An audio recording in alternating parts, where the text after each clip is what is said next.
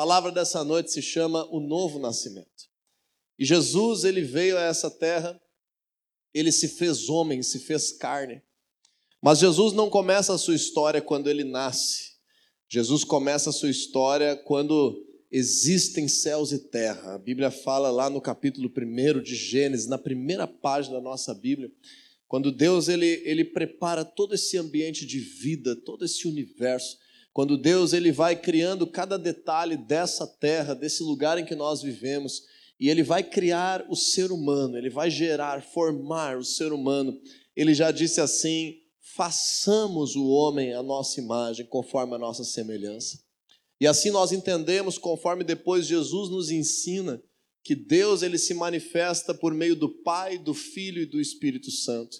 Nós percebemos que Jesus já está presente em toda a história da humanidade. Mas vem um momento específico em que Jesus ele nasce como um ser humano, ele é encarnado, ele vem em forma humana para nos revelar o ápice daquilo que Deus tem preparado para as nossas vidas, que nos salva, que nos restaura. E por isso eu preciso te dizer que Jesus ele veio para trazer o reino de Deus, para trazer o governo de Deus, para trazer um relacionamento com Deus. Jesus veio para oportunizar a salvação. Jesus veio para trazer libertação de todo mal. Jesus vem para abrir os nossos olhos espirituais. E ele faz isso para todas as pessoas. Algumas pessoas creem que só aquele que está assim em um sofrimento humano terrível é uma pessoa que precisa de Deus na sua vida. Mas a Bíblia nos demonstra que Jesus vem para salvar todas as pessoas em qualquer momento que esteja vivendo a sua vida. Jesus veio para aquele que está no momento de pobreza, Jesus veio para aquele que está no momento de riqueza, Jesus veio para aquele que está no momento de enfermidade, Jesus também veio para aquele que está no momento de saúde. Jesus veio para aquele que está na sua juventude, Jesus veio para aquele que está na sua velhice. Jesus veio para salvar todas as pessoas. Hoje nós tivemos aqui um batismo tão especial. Como nós tivemos um testemunho aqui, tantas culturas, o Brasil é cheio de culturas múltiplas, tantas culturas representadas hoje que Jesus alcançou. Pessoas de origem alemã, pessoas de origem culturalmente brasileira mesmo, pessoas de origem islâmica, pessoas de origem oriental, budista, pessoas de origem judaica, pessoas de várias origens, de várias histórias, de várias famílias, em várias culturas diferentes. Jesus está alcançando sempre o coração humano. Então diga assim comigo: todas as pessoas precisam de Jesus. E às vezes, quando a gente vai chegar diante de alguém, a gente tem esse pré-julgamento, a gente tem esse preconceito de levar Jesus somente para algumas pessoas que a gente escolhe, que a gente acha que está precisando. Mas hoje nós vamos falar justamente do novo nascimento como uma necessidade para todas as pessoas. Porque Jesus diz assim que é necessário que todas as pessoas nasçam de novo, para que possam ver, para que possam entrar, para que possam ser parte do seu reino nessa terra. Então, quando nós aprendemos isso, nós recaímos hoje aqui numa história, num momento específico, num, numa situação que Jesus viveu nessa terra, em que um fariseu, alguém de autoridade na cultura judaica, chamado Nicodemos, ele chega diante de Jesus, ele, ele, ele solicita uma reunião especial com Jesus, eu acredito, porque diz que ele encontra Jesus durante a noite, ele tem uma conversa profunda com Jesus sobre as coisas de Deus. Isso está escrito em João capítulo 3, nós vamos ler agora, versículo 1 e 2. João 3, 1 e 2, nós vamos entrar um pouco nessa história e vamos desenvolvendo essa leitura para aprender princípios extraordinários aqui, sobrenaturais e que importa a vida de todas as pessoas sobre o novo nascimento. Vamos ler. João capítulo 3 diz assim: Havia um fariseu chamado Nicodemos, uma autoridade entre os judeus.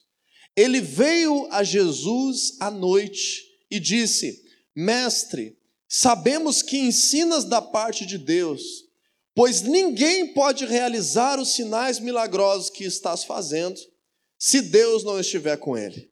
Então veja que Jesus, ao mesmo tempo que curava os enfermos, ao mesmo tempo que alcançava o necessitado, ao mesmo tempo que Jesus alimentava uma multidão de pessoas que estava com fome, ele recebe também um fariseu da alta cúpula judaica, alguém com autoridade, um membro do sinédrio, uma pessoa respeitada que teoricamente, aparentemente, tinha tudo, sabia muito sobre Deus, era uma pessoa realizada na sua vida religiosa, chegou ao ápice da sua caminhada, mas aí ele chega diante de Jesus inculcado. E ele diz assim: Não tem como tu não ter vindo da parte de Deus, porque eu vi os sinais que tu está fazendo.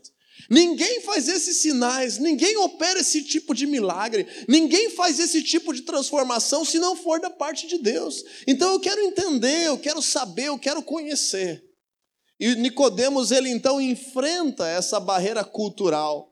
Essa barreira de colegas, de amigos dele, de familiares dele, que quem sabe iriam rejeitá-lo porque ele se aproxima de Jesus. Nicodemos enfrenta também a barreira cultural de que algumas pessoas necessitadas por vezes poderiam olhar ele atravessado, porque ele era uma pessoa que, quem sabe, estava bem sucedido na sua vida. Da mesma forma como nós vemos lá em Lucas, no capítulo 19, quando o Zaqueu publicano, que era um homem muito rico, mas era um homem cobrador de impostos, e as pessoas não gostavam muito dele, Jesus vai e janta na casa dele. Então, os outros fazem uma pressão contra ele. Muitos de nós precisamos, às vezes, enfrentar isso. Essa é uma das provas do nosso coração, como hoje foi ministrado aqui, que nós venhamos vencer tudo isso para conhecer o verdadeiro Deus. E quando nós vemos essa história, Jesus então, no versículo 3, ele responde Nicodemos, ele dá uma resposta a Nicodemos. Se você puder acompanhar comigo, João 3:3, que Jesus em resposta declarou: Eu te digo a verdade, ninguém pode ver o reino de Deus se não nascer de novo. Então nós vamos aprender hoje aqui que a igreja, ela é porta-voz de Jesus para a humanidade. A palavra de Deus diz que Jesus é o cabeça do corpo e o corpo de Jesus nessa terra após a ressurreição é a sua igreja. Se existe uma forma que Jesus se comunica, se existe uma forma que Jesus age, se existe uma forma que Jesus expressa amor, se existe uma forma que Jesus anuncia a verdade sobre Deus hoje nessa terra, após a ressurreição, é por meio da igreja. Então, a igreja de Cristo nessa terra, não só a família da fé, a igreja de Jesus nesse mundo todo, é a ponte para que as pessoas conheçam a Deus, para que as pessoas possam de fato ver e experimentar o reino, o governo de Deus, uma realidade da presença de Deus na sua vida. E hoje nós vamos aprender com essa resposta de Jesus que ninguém pode ver o reino de Deus se não nascer de novo. Que o novo nascimento, que foi hoje aqui representado pelos batismos que nós tivemos, o novo nascimento é uma das chaves mais importantes para que nós venhamos estar vivendo o projeto de Deus que Jesus pagou com alto preço na cruz, para que cada um de nós venhamos viver. E eu não vou falar aqui somente para quem nos visita, para quem por acaso ainda não entendeu essa verdade do Evangelho, para quem por acaso não teve a experiência do novo nascimento por meio do batismo. Eu quero pregar também para você que, quem sabe, já nasceu de novo, já simbolizou isso por meio do batismo, já está caminhando com Jesus, mas talvez não está vivendo o verdadeiro fruto disso. Talvez não está vivendo isso de verdade na tua vida. Talvez não está vivendo intensamente tudo aquilo que Deus tem preparado para ti. Então, em primeiro lugar, por meio desse versículo, nós aprendemos que o novo nascimento é um requisito para ver o reino de Deus.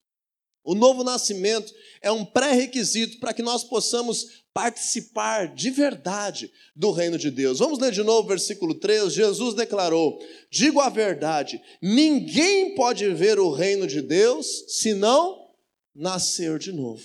O que, que isso significa? Significa que antes de nascer de novo, de alguma maneira, todos nós estamos cegados para uma realidade espiritual, para um projeto de Deus que faz parte da nossa história, que Deus tem destinado para nós. Lá em 2 Coríntios capítulo 4, versículo 4, se quiser projetar rapidamente para nós, 2 Coríntios 4, 4, diz assim que o Deus desse século cegou o entendimento dos descrentes. O Deus desse século fez o que, pessoal? cegueira, cegou espiritualmente o entendimento das pessoas, para que não percebam, para que não vejam a luz do Evangelho, para que não entendam sobre Cristo. Então existe uma realidade espiritual na nossa vida, na nossa natureza, que de alguma forma nos faz impedidos de perceber o que Deus tem. E quando nós entendemos e ouvimos a palavra de Deus, nós percebemos que quando nascemos de novo, quando abrimos o nosso coração para Deus habitar, quando nós desejamos fazer uma aliança verdadeira espiritual com Ele, as coisas mudam. Nós passamos a ver o reino de Deus. Nós passamos a perceber as coisas espirituais. Essa cegueira espiritual, ela passa a ser removida pelo novo nascimento. Agora, Camila e eu geramos o nosso primeiro filho. Eu acho que não passa dois cultos em que eu dei um exemplo do meu filho aqui. É o momento que nós estamos vivendo, então me aguenta nisso aí um pouquinho. Que quando nós temos um bebezinho novo, nós percebemos que a criança, quando nasce, ela nasce com capacidade de enxergar. Graças a Deus, todas as crianças que nascem com essa capacidade, de que nascem com a visão, que nascem dotadas da visão, tem o teste do olhinho lá no hospital, elas já nascem com a capacidade de enxergar. Porém, deixa eu te perguntar, você que é papai e mamãe, toda criança no seu primeiro dia de vida consegue enxergar plenamente, discernir todas as coisas, estar atenta a tudo que está acontecendo? É assim no primeiro dia de vida? Não. A criança nasce, a cegueira é removida, ou seja, ela estava lá dentro do ventre da mamãe, só enxergava tudo preto, talvez de olho fechado o tempo todo, em toda a sua vida, todos aqueles nove meses, não terminava mais aqueles nove meses. Você imagina, você ficar nove meses dentro de um, dentro de um negócio com água ali, circulando e balançando, chacoalhando, ouvindo uns barulhos estranhos, comendo pelo umbigo, nem mastigar você não faz. Você está ali nove meses fazendo aquilo, não passa nunca. Aí a criança está ali naquela cegueira, de repente ela nasce, é removida a cegueira. Mas essa cegueira passa por uma curva de aprendizado. Aprender a ver, aprender a perceber quem é quem, aprender a saber o que é bom e o que é ruim, aprender a identificar o que é familiar e o que é mal. Então, quando nós nascemos de novo, não é como se fosse uma varinha de condão na nossa vida, em que nós simplesmente mudamos, somos transformados em todos os aspectos e não somos mais nós mesmos completamente. Não. Nós recebemos uma nova realidade. Nós recebemos uma nova natureza, mas cabe a mim e a você agora querer ser alimentado, querer se relacionar com as pessoas corretas, enviadas por Deus, como a tua família espiritual, que vão cuidar de ti, para quê? Para que essa visão, com o tempo, se torne cada vez mais apurada cada vez mais detalhada, cada vez mais consciente de ver o reino de Deus e, mais do que ver o reino de Deus, participar do reino de Deus. Então, agora eu quero falar com você que é um cristão já, nascido de novo, o que você tem feito para deixar a tua visão melhor? O que você tem feito? Como você tem se alimentado? Com que tipo de pessoa você tem se relacionado para que você possa ver o reino de Deus com mais clareza, para que você possa participar do reino de Deus com mais consciência, com experiências mais profundas? Jesus diz: é necessário é necessário nascer de novo. Ninguém pode ver o reino de Deus se não nascer de novo. Se você puder abrir um outro versículo comigo, deixando aí marcado João 3, lá em 1 Coríntios capítulo 2, versículo 14. Deixa eu aprofundar um pouquinho mais esse tópico, de que o novo nascimento é um requisito para ver o reino de Deus. Nós vamos ter que entender agora a necessidade que nós temos de ter discernimento. 1 Coríntios capítulo 2, versículo 14. Pode projetar para nós aí? O apóstolo Paulo ele escreve assim: Veja só. Quem não tem o Espírito, Espírito com letra maiúscula, gente, está falando de qual Espírito? Espírito Santo, Espírito de Deus. Quem não tem o Espírito não aceita as coisas que vêm do Espírito de Deus, pois lhe são loucura. Você provavelmente já criticou alguém que faz algo que você estava fazendo há 10 minutos atrás aqui dentro da igreja hoje. Porque antes de nós nascermos de novo, nós olhamos e dizemos: oh, Isso é loucura. Isso não existe, isso é fanatismo, isso é coisa de gente ignorante. Fazer isso que um crente faz é uma coisa louca. Por quê? Porque o apóstolo está dizendo: quem não tem o Espírito não aceita as coisas que vêm do Espírito. Porque são loucura naquele momento da sua vida. E aí ele diz assim: o complemento agora, e não é capaz de entendê-las. Então, gente, a gente não pode medir as pessoas simplesmente pela crítica que se faz pela igreja. A gente não pode medir as pessoas porque elas não estão entendendo o teu momento de fé. a gente tem que medir isso com misericórdia, com intercessão, com amor, crendo e dizendo o seguinte: Senhor, da mesma forma como os meus olhos foram abertos, abre os olhos do coração dessa pessoa também. Da mesma forma como eu entendi, fiz uma aliança contigo, me usa, Deus, me usa para revelar a Ti a vida dessa pessoa que ainda não conhece. Eu tenho certeza, você tem gente ao teu redor, amanhã mesmo, segunda-feira, você tem gente ao teu redor que precisa de Jesus. Alguém tem gente ao teu redor que precisa de Jesus? Você tem gente que precisa de Jesus. Deixa Deus te usar para que essa pessoa possa discernir, porque diz assim ali: porque essas coisas, vamos terminar o versículo 14, são discernidas espiritualmente. Então agora eu quero falar com um crente aqui, nascido de novo. Você que nos visita agora, tapa os ouvidos um pouquinho. Crente nascido de novo, para de querer julgar todas as coisas de forma humana. Às vezes a gente está entrando em brigas de forma humana, a gente está perdendo a paz de forma humana, coisa que você deve ligar o teu alerta espiritual e discernir espiritualmente. Começar a ver as situações sempre por dois pontos de vista: o ponto de vista humano e o ponto de vista espiritual. Sempre nós temos que agora ativar esse novo nascimento constantemente. Até no trânsito, até num diálogo dentro de casa, até numa forma de se relacionar no trabalho, até quando está difícil de bater a meta lá no serviço, até quando tem um, uma discussão ali no relacionamento conjugal. Discirna as coisas espiritualmente. Em segundo lugar, pessoal, quero te levar a entender, vamos voltar lá para João 3, que o novo nascimento ele não é só uma nova fase na tua vida. O novo nascimento não é só um novo momento que tu te tornou mais religioso. Porque eu te digo, Jesus veio para quem não é religioso, mas Jesus veio para quem é religioso também.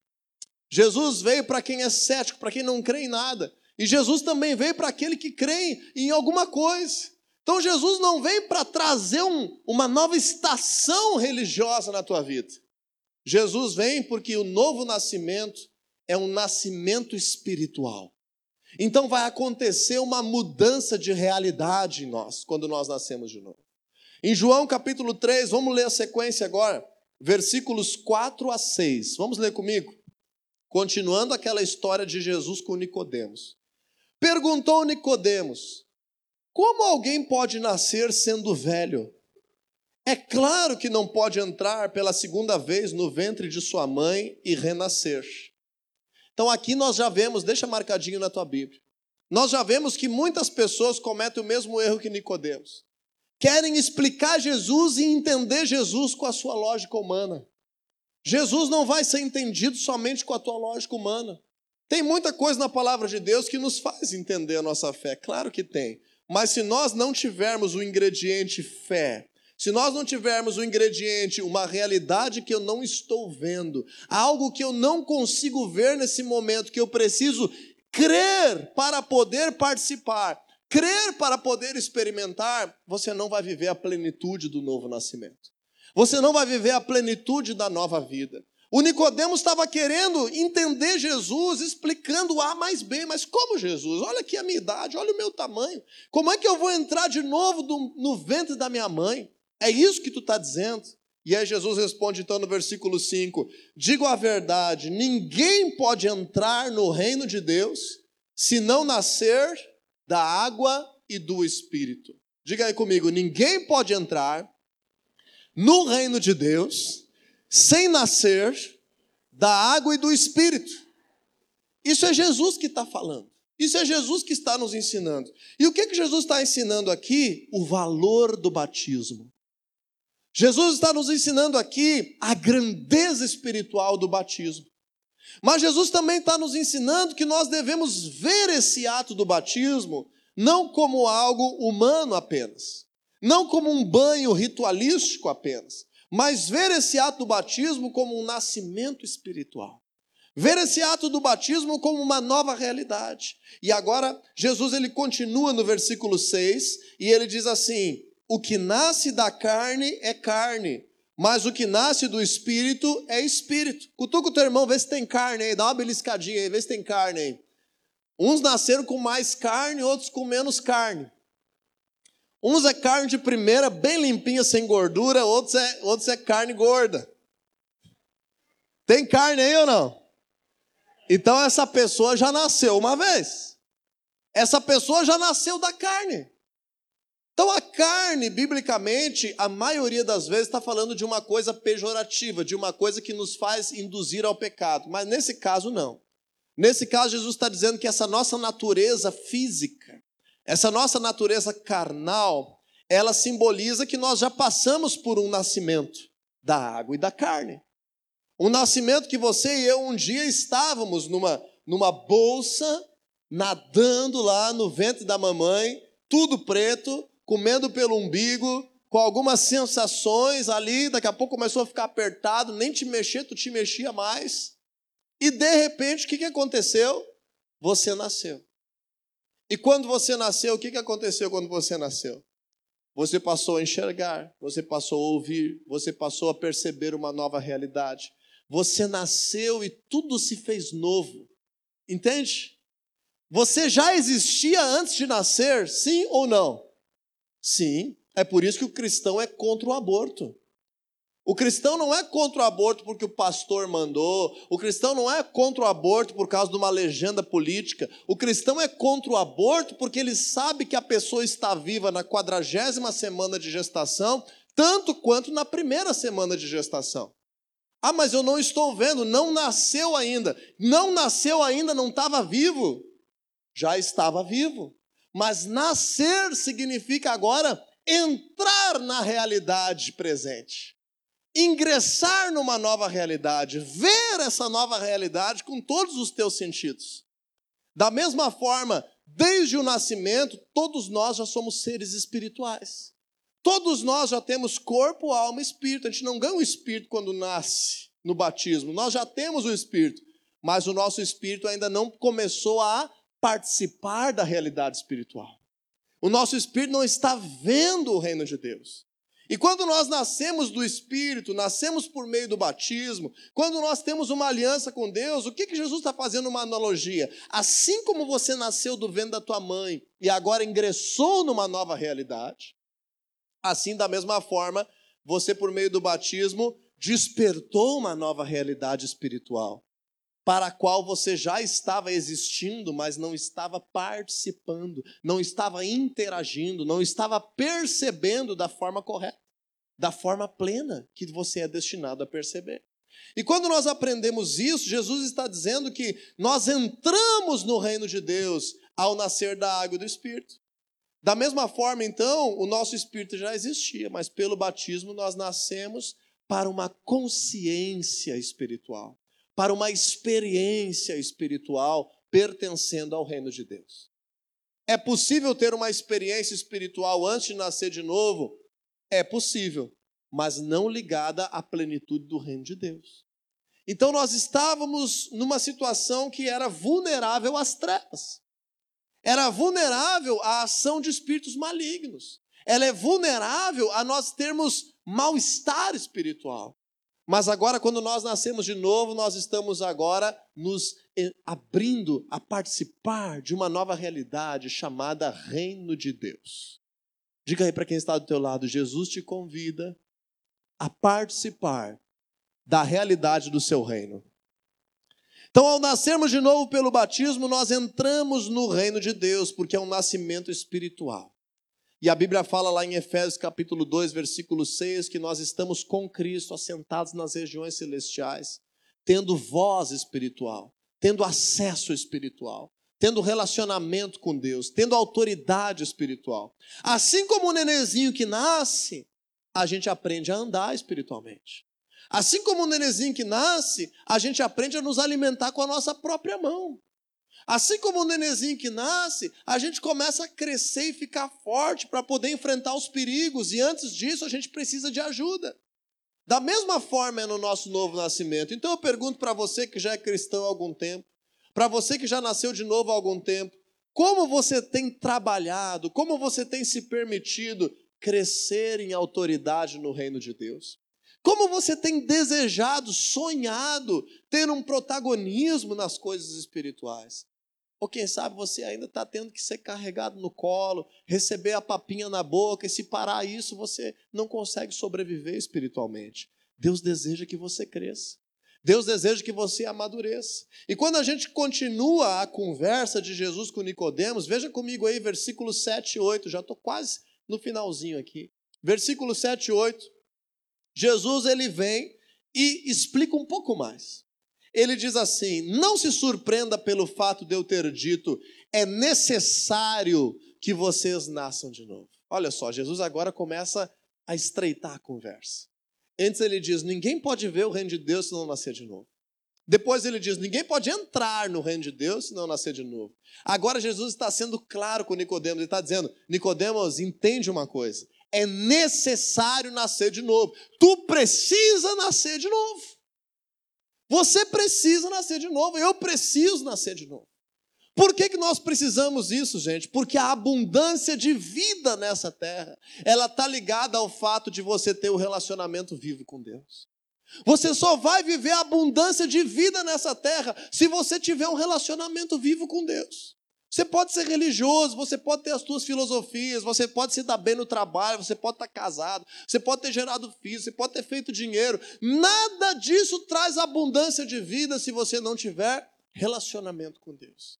Então Jesus está dizendo: não é uma opção para alguns aderirem a uma nova religião, não é uma opção para você ter um novo tempo na tua vida mais, mais espiritual. Não, é necessário nascer de novo. Diga aí comigo, eu preciso disso. Eu também preciso disso, gente. E nós estamos reunidos aqui todo domingo porque sabemos que quanto mais nós crescemos no reino de Deus, mais abundância de vida nós vamos viver. Nós precisamos de Deus na nossa vida e Jesus ele abre esse caminho. Jesus ele é o próprio caminho. Jesus nos dá esse acesso. Jesus nos faz viver algo espiritual único, incrível, extraordinário.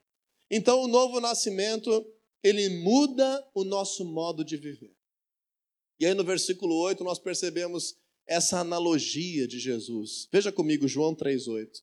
O vento sopra onde quer. Ó, Jesus parece que mudou de assunto. Estava falando de novo nascimento, agora já está falando do clima. Não, Jesus está falando da mesma coisa. Ele diz: o vento sopra onde quer. Você o escuta, mas não pode dizer de onde vem nem para onde vai. Assim acontece com todos os nascidos do Espírito. Com letra minúscula ou maiúscula, pessoal? Maiúscula. Espírito de Deus. O que, que Jesus está dizendo? Jesus está conectando aqui não só coisa que ele está falando na sua existência humana, ele está conectando ao projeto de Deus que está escrito lá em Gênesis. Lá em Gênesis, no capítulo 1, na primeira página da nossa Bíblia, no versículo 2, sobre essa criação já está dizendo assim: e o Espírito de Deus pairava sobre essa terra. O Espírito de Deus está nessa terra. E nós vamos viver a plenitude de vida quando nós nos relacionamos com esse Espírito de Deus, com essa porção de Deus maravilhosa. E quando a Bíblia fala Espírito, lá no hebraico, lá em Gênesis 1, está falando da palavra ruar. Ruar. Uma palavra que vem da garganta, é uma palavra que vem do sopro, é uma palavra que vem do vento. O Espírito de Deus é simbolizado por uma pomba lá no batismo de Jesus. O Espírito de Deus é simbolizado por fogo lá no, no dia de Pentecoste. Mas o Espírito de Deus ele também é simbolizado pelo vento. Jesus não está falando com um grego, Jesus não está falando com uma pessoa que não conhece a palavra de Deus. Jesus está falando com um fariseu de primeira. Jesus está falando com um membro do sinédrio. Jesus está falando com o mestre da lei, com Nicodemos. Ele está dizendo assim: Tu quer ser guiado pelo Espírito de Deus? Tu precisa nascer de novo. Tu quer de verdade experimentar, tu quer também viver esses milagres que tu está me vendo fazer. Tu quer resolver essa curiosidade que está dentro de ti, porque tu estudou sobre Deus a tua vida inteira, mas tu não viveu nada de poder ainda, como eu estou demonstrando. Tu quer viver isso? Deixa o Espírito de Deus guiar a tua vida. O novo nascimento ele faz isso. Ele muda o nosso modo de viver. Então, se você se batizou há um mês, dois meses, um ano, três anos, dez anos e o teu modo de viver não mudou, existe um problema. Existe algo que você precisa decidir. Existe algo que você precisa passar a crer, passar a corresponder, porque o novo nascimento muda o nosso modo de viver. O Espírito Santo deseja guiar a tua vida. Ah, mas eu vou ver o Espírito Santo caminhando do meu lado todo dia. Não, é como o vento. Você o escuta, mas você não sabe nem de onde veio nem para onde vai. Você mergulha e diz: Senhor, guia a minha vida. Como é que vai ser hoje? Traz, Senhor, abre as portas que o Senhor deseja abrir, fecha aquelas que o Senhor deseja fechar, manifesta a tua presença aqui. Eu não estou vendo, mas eu estou crendo. E aí os milagres começam a acontecer. Quando nós aprendemos isso, nós aprendemos que viver guiado pelo Espírito é uma escolha de cada cristão. Lá em Lucas capítulo 9, versículo 23, Jesus dizia a todos: Se alguém quiser me acompanhar, negue-se a si mesmo, tome diariamente a sua cruz e siga-me. Lucas 9, 23. Se alguém quiser me acompanhar, negue-se a si mesmo, tome diariamente a sua cruz e siga-me. Então, ser guiado pelo Espírito de Deus é uma decisão.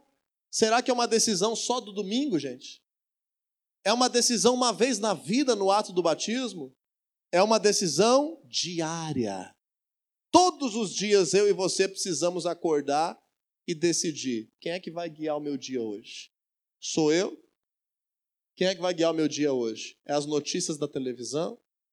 É o Instagram? Quem é que vai guiar? É aquela pessoa que eu, que eu sou mais amigo? Ou é o Espírito Santo de Deus que vai me guiar? Quando você é novo nascido, quando você vive uma vida com Jesus, você tem acesso a essa porta maravilhosa. Mas quanta gente está deixando essa porta trancada? E daí é só quando o sapato aperta que lembra de clamar a Jesus para o Espírito Santo lhe salvar, lhe tirar do incêndio, lhe tirar do afogamento, porque guiou a sua vida pelas suas próprias mãos, podia ter sido guiado por Jesus. Quando a gente aprende isso, nós aprendemos que o Espírito de Deus, ele dá continuidade à obra de Jesus nessa terra. Lá em João 14, o Senhor Jesus nos ensina que ele enviaria o seu Espírito para habitar conosco. E quando o seu Espírito habitasse em nós, Deus Pai, Filho e Espírito Santo estariam junto conosco, guiando a nossa vida. Então é como se Jesus agora pode continuar a viver aquilo que Deus começou no meio da sua realidade humana através de você, através de mim. E aí nós começamos a ter também o poder dele. Nós começamos a ter também a capacidade de ver milagres nós começamos a ter também a capacidade de perceber transformação. Então, gente, não se engane. Nós, como igreja, como cristãos, claro que nós devemos amar o próximo, lógico. Claro que nós devemos estender a mão aos necessitados, é lógico. Mas se tem uma coisa que só a igreja pode fazer nessa terra, é manifestar o poder de Deus. Então você carrega dentro de você a essência do Espírito Santo para fazer milagres, para ver enfermidades irem embora, para ver doenças serem curadas, para ter a tua família transformada, o teu casamento resgatado, um divórcio revertido, para ver a libertação das drogas, para ver a libertação, como nós vimos hoje aqui um testemunho lindo, vencendo a depressão, o pânico, vencendo uma questão que nem os médicos conseguem, você tem que estar se medicando constantemente. Jesus pode fazer um milagre nessa realidade prosperar, alguém que estava endividado, empobrecido, mal administrador, prosperar na sua vida, prosperar nas suas finanças. Nós tivemos agora, dois dias atrás, o nosso encontro de libertação. Uma igreja que não manifesta o poder de Deus e que os demônios batem retirada aos gritos, desesperados. Não é uma igreja de Jesus nessa terra. Tem gente bam, bam, bam na teologia no Brasil aí, negando o poder de Deus que liberta da ação dos demônios, que liberta dos espíritos imundos, que liberta as pessoas do mal. Gente, essa é a natureza da igreja. É ver enfermidade curada, é ver casamento transformado, é ver família transformada, é ver saúde transformada, é ver finanças prosperando, é ver espíritos malignos indo embora. E isso é uma coisa que só a igreja é capaz de fazer nesse mundo. E sabe como é que começa? Novo nascimento. O novo nascimento é a chave. Para você e eu vivemos algo extraordinário, um novo jeito de viver. E eu termino de verdade agora, João capítulo 3, lá no final dessa história, a gente vai ter que pular uns versículos para dar tempo. João 3,14. João 3,14 nos lembra do maior milagre por trás do novo nascimento o milagre da eternidade, o milagre da libertação, da inocência, a condenação vindoura. Jesus agora fala com Nicodemos, lembra? Nicodemos, um fariseu. de autoridade, membro do Sinédrio, estudioso da palavra de Deus, ele remete a uma história que aconteceu lá no livro de Números, quando o povo estava no deserto, quando Moisés guiava o povo, e agora o povo se transformou obstinado, rebelde, desobediente, e Deus, na sua ira com aquele pecado, enviou serpentes que começaram a vir e picar o povo. Começaram a vir com veneno picar o povo e começou a causar morte. E agora Moisés, ele pede ajuda, pede socorro para Deus, e Deus diz para ele: então faz o seguinte: constrói uma serpente de bronze, coloca ela em cima de um mastro, ergue ela, e toda pessoa que tiver sido picada por uma serpente, que olhar para essa serpente de bronze, que crê nela, vai ser curado e vai viver. E aí Jesus agora fala o seguinte, versículo 14: Da mesma forma como Moisés levantou a serpente no deserto, Assim também é necessário que o filho do homem seja levantado, para que todo que nele crer tenha a vida eterna. O principal versículo da Bíblia, João 3,16. Porque Deus amou o mundo tanto que deu seu Filho unigênito, para que todo que nele crer não pereça, mas tenha a vida eterna. Aí você pensa assim, então quer dizer que Deus vai condenar aqueles que não creem em Jesus? Então Deus vai castigar quem não quiser ser um cristão? Não, gente. É o contrário. Todos nós já estávamos condenados à morte eterna.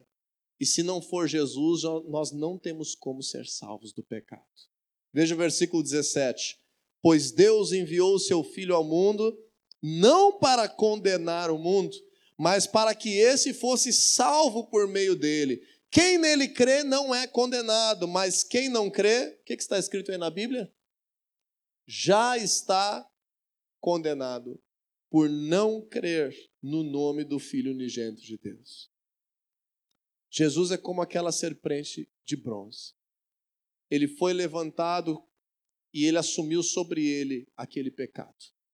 Aquela morte que estava sendo causada, ele assumiu sobre ele de forma inocente e como um ato poderoso espiritual, Jesus ele se fez pecado em nosso lugar. Para que todos nós, seres humanos que já fomos picados pelo veneno do pecado, que já estávamos condenados à morte, a olhar para a obra da cruz e crer, simplesmente isso. Leia lá em Números quando você puder. Era só olhar para a serpente pendurada e crer, nada mais. A pessoa viveria olhando para Jesus, entendendo essa verdade, crendo, nós podemos nascer de novo. Nós podemos ter uma vida completamente diferente. Então, a vida eterna é o maior poder ativado pelo novo nascimento. Não deixe que nada te faça esmorecer na tua fé. Não deixe que nenhum relacionamento mal expressado, nenhuma palavra grosseira, não deixe que alguém que, quem sabe, errou contigo dentro da igreja, Alguém que dentro da célula errou contigo. Não deixe que essa pessoa abale a tua fé. Porque o maior poder liberado na cruz, que é ativado por meio do nosso novo nascimento, é a libertação da condenação à morte eterna. E mesmo que todos nós somos pecadores e continuamos tendo essa essência de pecado na nossa vida, olhando para a cruz todo dia, olhando para Jesus todo dia, nós vamos nos lembrar: eu quero ser guiado pelo Espírito de Deus. Eu quero viver de uma nova maneira. Eu quero ser transformado. Eu vou viver milagres.